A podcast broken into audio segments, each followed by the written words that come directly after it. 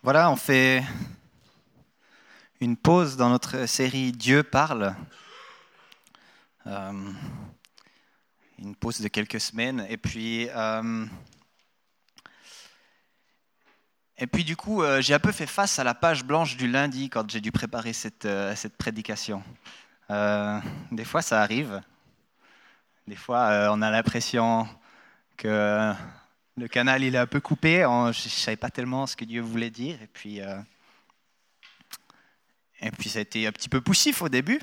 Mais je crois que Dieu il a placé un message dans mon cœur. Euh, et je suis, euh, maintenant, je suis heureux, je suis enthousiaste de pouvoir vous partager ce qu'il a mis sur mon cœur. je fais confiance et je crois qu'il parle aussi à mon cœur et c'est, et c'est bon ça. J'aimerais honorer euh, aussi la présence des, fruitiers. Ah, vous êtes beaucoup là, on a dû rajouter des chaises euh, à la rangée. C'est excellent. Euh, je suis content que vous soyez là, que vous puissiez écouter le message ce matin. Et puis j'aimerais prier pour demander au Saint-Esprit de nous, de nous parler. Seigneur Jésus, merci parce que toi, tu es celui qui parle à nos cœurs, parce que toi, tu es celui qui, te révèle. Et Seigneur, j'aimerais te prier aussi tout particulièrement pour, euh, pour ces jeunes qui sont là, pour les fruitiers, Seigneur. Saint-Esprit, souligne ce qui est important, ce qui est utile, ce qui est juste, ce que tu aimerais qu'ils retiennent, qu'ils apprennent, euh, là où tu aimerais travailler leur cœur, Seigneur. Fais-le aussi pour chacun d'entre nous, Seigneur. On veut être ouvert à ta parole, on veut être ouvert à ce que toi tu fais, Seigneur Jésus. Gloire à toi. Amen. Ce matin, j'ai à cœur de vous parler de la liberté en l'Esprit Saint. Ça, c'est un des grands thèmes de la lettre aux Galates. Aujourd'hui, la liberté, c'est un thème, on l'entend beaucoup. La liberté de la presse, euh, la liberté d'expression, ou alors justement, quand on lit la presse, on entend souvent des histoires, euh, voilà, des otages libérés ou tel et tel souci dans nos sociétés. On se bat pour avoir la liberté. Euh, en particulier, je crois, la liberté de l'individu. Le droit de choisir pratiquement tout ce que j'ai envie. On repousse hein, toujours un petit peu plus ces limites de la liberté. De manière générale, je pense, dans un sens, c'est une, une bonne chose mais il y a tellement de domaines dans lesquels on a envie d'être complètement libre, de pouvoir choisir l'argent, la sexualité, les loisirs, son temps. J'ai l'impression que le discours, c'est il faut de la liberté pour pouvoir s'épanouir. Je crois aussi qu'à force euh, d'idéaliser la liberté de l'individu, on prend le gros, le gros risque de goûter un petit peu au revers de la médaille à force de perdre pied dans, ce, marécage de ma liberté, ma propre liberté individuelle, est-ce que je risque pas de devenir esclave de moi, esclave de mes désirs? En tout cas, il y a matière à débat, il y a matière à réflexion. En l'esprit, la liberté. La liberté, selon Dieu, il semblerait qu'en fait, eh ben, c'est tout autre chose. Dieu, il nous appelle à la liberté. Je l'ai dit, on peut le voir dans sa parole, en particulier dans la lettre aux Galates. Et puis ce livre aux Galates, c'est un de ceux de la Bible qui, personnellement, m'encourage le plus. Galates, on pourrait dire, en fait, c'est l'épître de la liberté. C'est un peu le mode d'emploi pour la liberté. Paul, il exhorte les, les chrétiens de Galatie à vivre dans la liberté qui se trouve en Christ et non dans la loi. Les Galates, ou en tout cas une partie d'entre eux, ils se sont tournés vers un faux évangile. Ils avaient mais ensuite, ils se sont laissés influencer par diverses hérésies. Il y avait d'une part ceux qui croyaient à la grâce à bon marché. Ça veut dire qu'ils se permettaient plein, plein, plein de péchés, toutes sortes de péchés, puisque la grâce, elle est censée abonder.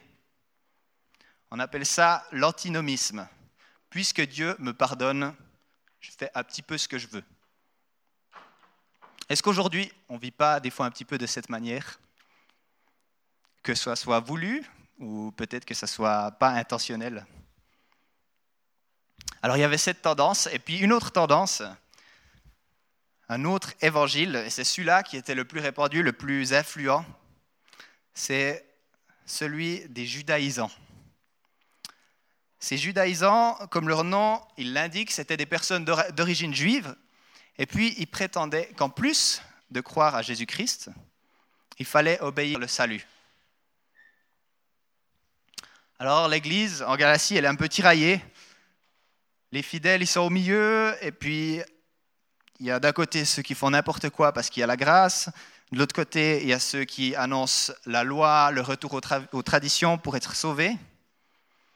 Et puis c'est dans ce contexte-là que Paul, il écrit sa lettre aux Galates il parle de la liberté plutôt vers la fin de la lettre. Et puis justement, dans ce chapitre à la liberté, il commence de cette manière. Il dit, c'est pour la liberté que le Christ nous a affranchis. Tenez donc ferme et ne vous placez pas de nouveau sous le joug de l'esclavage. Puis ensuite, le texte de la prédication de ce, matin, Galates 5, 16 à 18. Voici donc ce que je dis. Marchez par l'esprit et, vous n'accomplirez pas les désirs de votre nature propre. En effet, la nature humaine a des désirs contraires à ceux de l'esprit, et l'esprit a des désirs contraires à ceux de la nature humaine.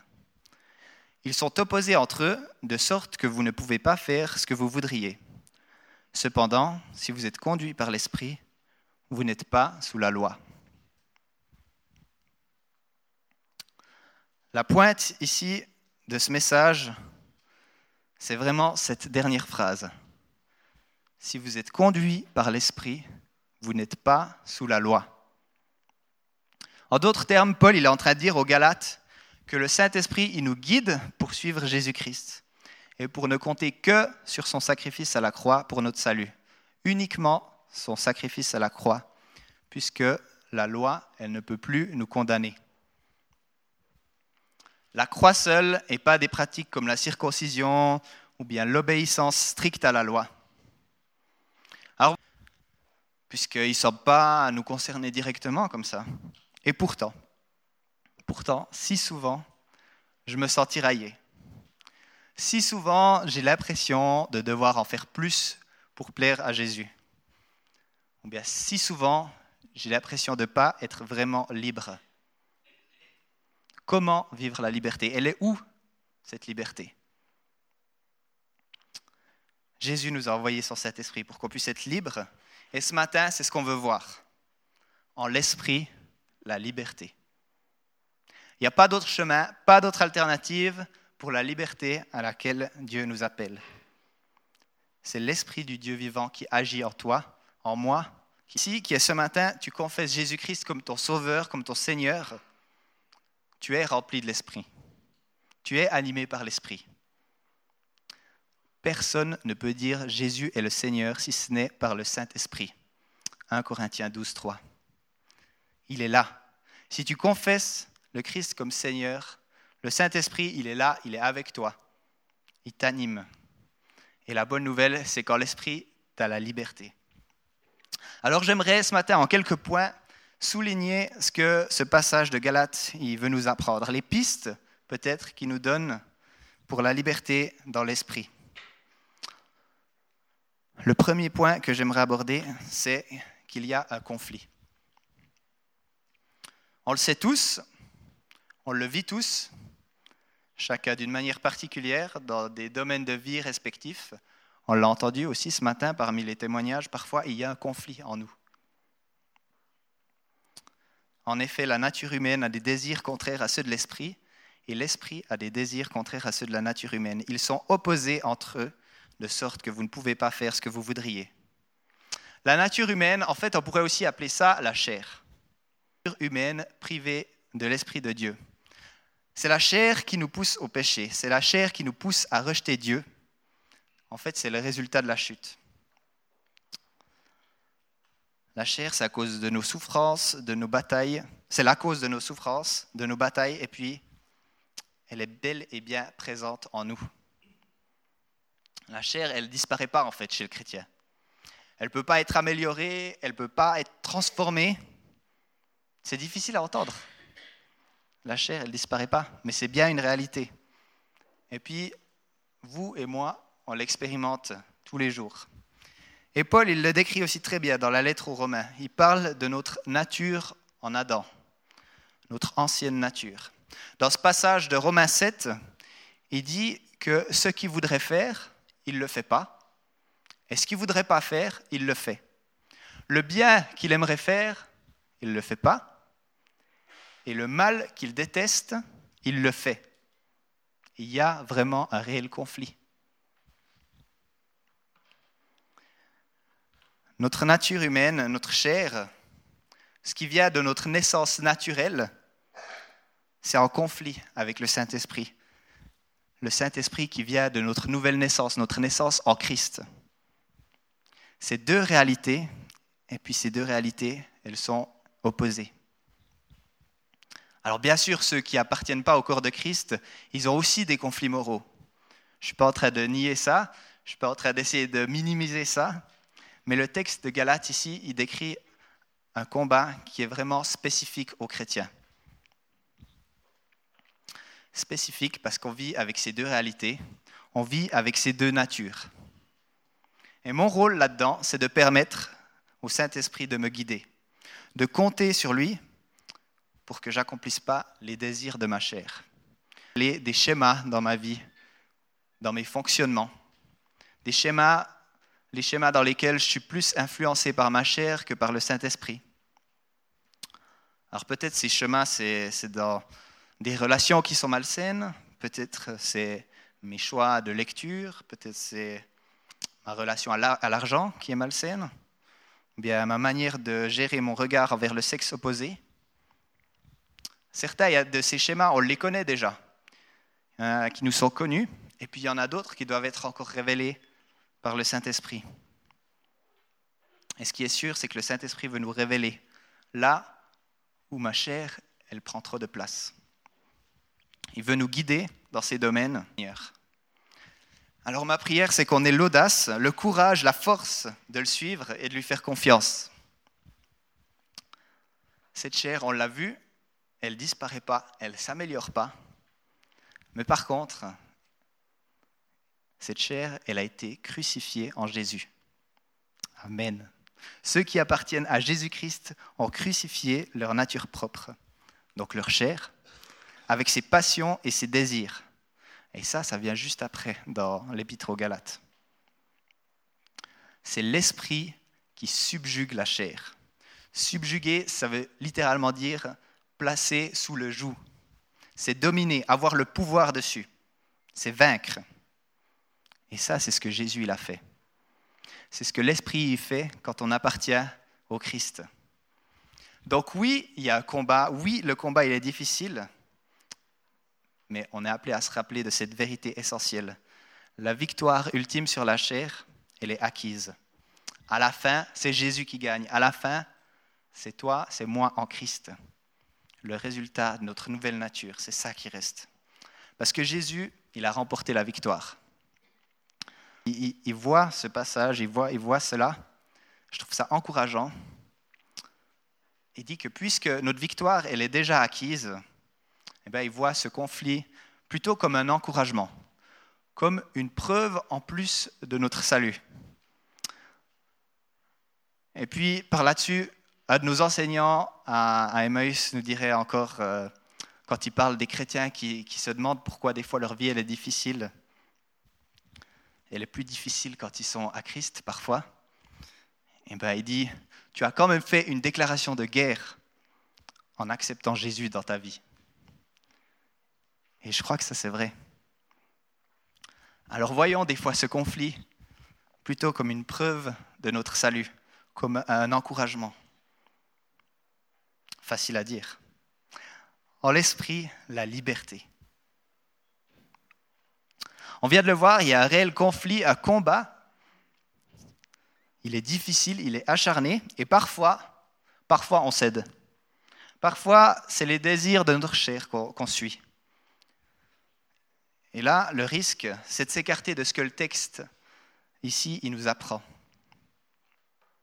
Le risque, c'est de tomber dans la condamnation de soi. Parce que tellement souvent, quand on cède à la tentation, on s'impose un poids, une culpabilité et la honte. Et le texte ici, il nous exhorte à ne pas nous mettre sous la loi, mais à se remettre en marche avec l'Esprit. Pas besoin de se condamner, pas besoin de s'apitoyer sur son sort.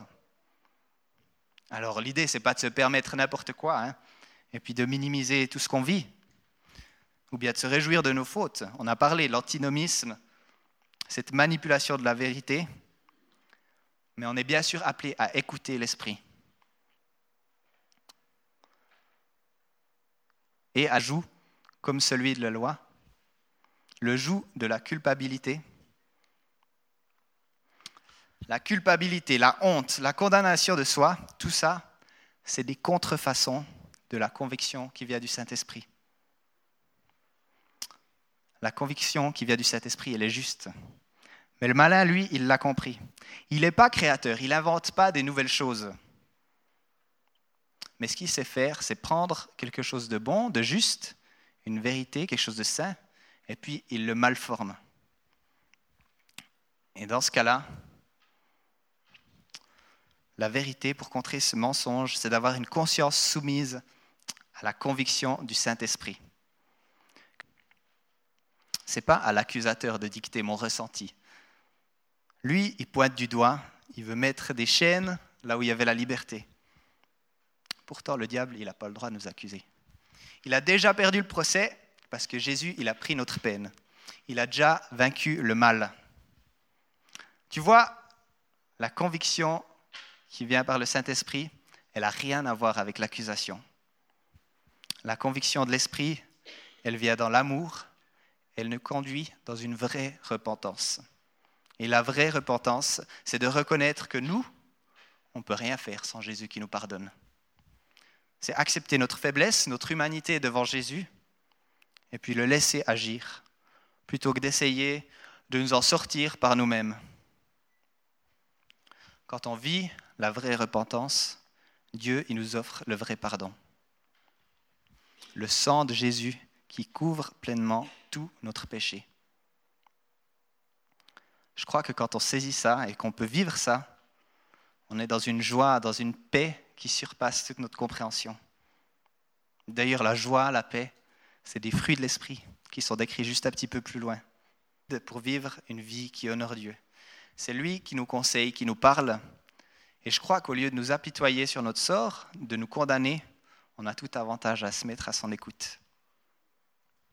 Car c'est sûr, le Saint-Esprit, il nous parle. Il nous parle dans l'amour, il nous parle dans la grâce et il nous parle dans la paix. Alors ma question pour toi ce matin, c'est celle-ci. Est-ce que tu connais des situations dans ta vie où tu t'es laissé accuser? Où tu te laisses encore accuser? Ne perds pas ta liberté. Ne confonds pas la repentance et puis la condamnation de soi. Jésus t'accueille dans la grâce, Jésus t'accueille dans l'amour.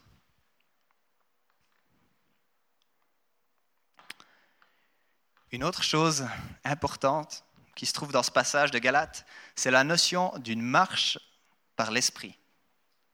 Voici donc ce que je dis, marchez par l'Esprit et vous n'accomplirez pas les désirs de votre nature propre. Paul, ici, il choisit d'utiliser l'impératif du verbe marcher pour exhorter, pour encourager les Galates à vivre par l'Esprit, à faire de la place à l'Esprit. Plusieurs fois dans ses lettres, il a utilisé l'expression de la marche pour montrer un contraste. Un contraste entre l'ancienne vie de pécheur, notre vie en Adam, sans la nouvelle naissance, et puis celle du chrétien qui est né de nouveau. On peut marcher dans les ténèbres ou on peut marcher dans la lumière. On peut vivre dans les ténèbres, dans la servitude, ou on peut vivre dans la lumière et marcher dans la liberté en Jésus marcher dans l'esprit. Marcher dans l'esprit, c'est une métaphore pour dire que ce n'est pas quelque chose de statique. La marche, c'est quelque chose de continu. Il y a une progression. La marche, c'est pas dans une salle de sport. La marche, c'est pas du surplace. Ces temps, je m'entraîne pour une course à pied. j'essaye un petit peu de grimper les sommets qui sont autour de Sonsbo. Et puis, c'est une réalité qui est toute simple, mais je ne peux pas me permettre de donner quelques impulsions, de faire quelques pas, et puis de me dire, c'est bon, j'attends, là je vais arriver au sommet. Ça ne marche pas comme ça. Il n'y a pas un tapis roulant, comme j'ai dit avant, comme dans les aéroports, qui nous prend d'un point A à un point B, où tout ce qu'on a à faire, c'est d'attendre. Ça ne marche pas comme ça. Pour atteindre le sommet, je dois passer d'un chemin à l'autre. Des fois, c'est difficile. Des fois, je dois marcher. Des fois, je cours. Des fois, je dois redescendre à bout. Des fois, je suis au sommet de la montagne. C'est de poser un pied devant l'autre. Avancer. C'est tout simple. Mais c'est vrai, courir, marcher, peu d'importance. Mais je ne peux pas m'arrêter en pensant que ça va aller tout seul. Que c'est acquis. Ça ne marche pas comme ça. Eh bien, notre marche avec l'Esprit, c'est la même chose. On ne peut pas prendre pour acquise notre marche avec le Saint-Esprit. Ce n'est pas quelque chose de statique. Dieu, lui, il ne change pas. Il reste le même. Mais nous, on change. Nos vies, elles changent. Nos situations, nos circonstances, elles changent. Et c'est dans toutes ces circonstances, toutes nos saisons de vie, tous les jours, on a besoin d'être rempli du Saint-Esprit. On a toujours besoin de marcher en l'Esprit pour vivre la liberté. Car là où est l'Esprit du Seigneur, là est la liberté. Puis c'est dans cette marche en l'Esprit qu'on ne cède pas au désir de la chair. C'est dans cette marche avec l'Esprit qu'on sera conduit à faire le bien qu'on a envie de faire autour de nous. Jamais aucun d'entre nous pourra dire ça y est, plus besoin de m'en soucier, j'ai atteint mon but, la marche avec l'Esprit, c'est bon. Pourquoi? Parce qu'on est des disciples, des disciples de Christ. Marcher dans l'Esprit, ça ne sera jamais pleinement acquis parce qu'on est des disciples. Un disciple en grec, c'est mathetes. Un mot qu'on pourrait aussi utiliser, c'est apprenti. Un peu comme un apprenti qui fait un CFC. On est tous des apprentis de Jésus, toujours en train de faire un apprentissage. On fait un CFC de disciples à l'école de Jésus. La marche, l'apprentissage en l'esprit, ça ne s'arrête jamais. On est tous des apprentis. Est-ce que peut-être dans ma marche avec l'esprit, je me suis mis en mode automatique? Est-ce que parfois j'attends avec passivité que les choses, elles se passent. Trop souvent, en tout cas personnellement, ça m'arrive. ma prière, c'est que Jésus me réveille, qui me pousse de l'avant, qui me pousse à reprendre la marche. Il est bon, puis il veut nous accompagner dans cette marche. Puis le dernier point qui me tient à cœur de partager ce matin, il sera très court, mais j'ai appelé ça une différence éternelle. Ce passage dans la Bible, il nous dit euh, que dans la marche avec l'Esprit, on n'est pas sous la loi. On n'est pas sous la condamnation.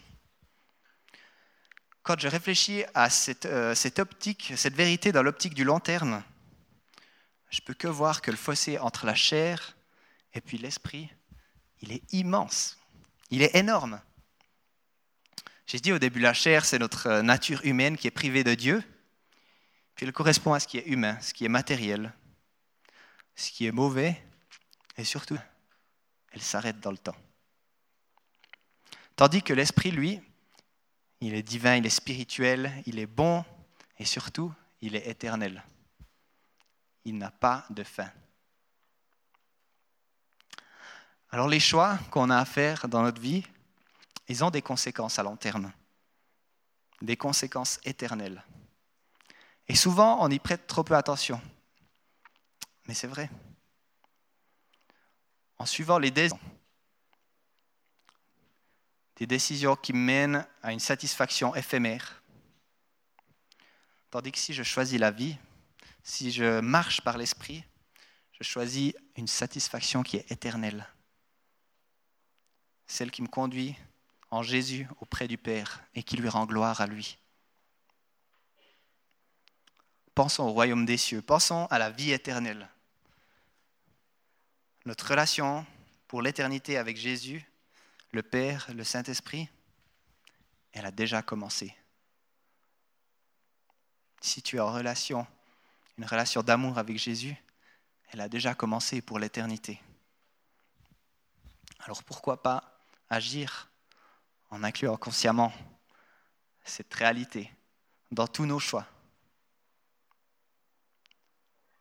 Que dans nos choix de vie, on puisse penser à l'éternité avec Jésus, qu'on puisse penser à lui rendre gloire pour toujours.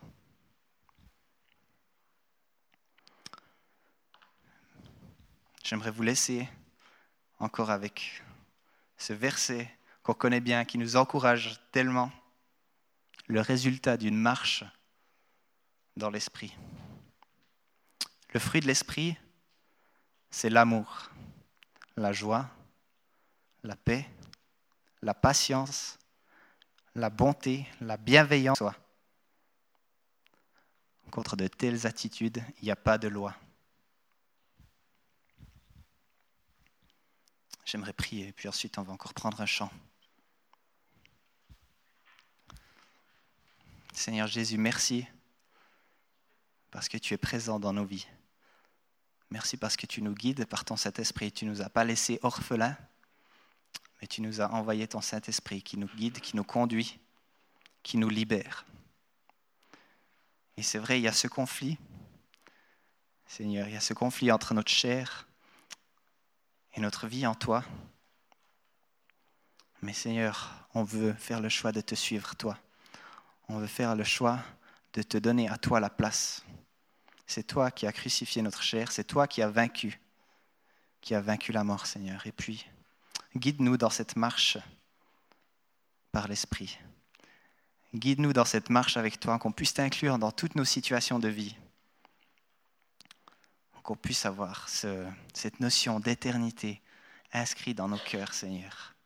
Parce que toi, tu es là, tu es avec nous, tu es avec nous jusqu'à la fin du monde et encore bien au-delà. Gloire à toi, Seigneur Jésus. Amen.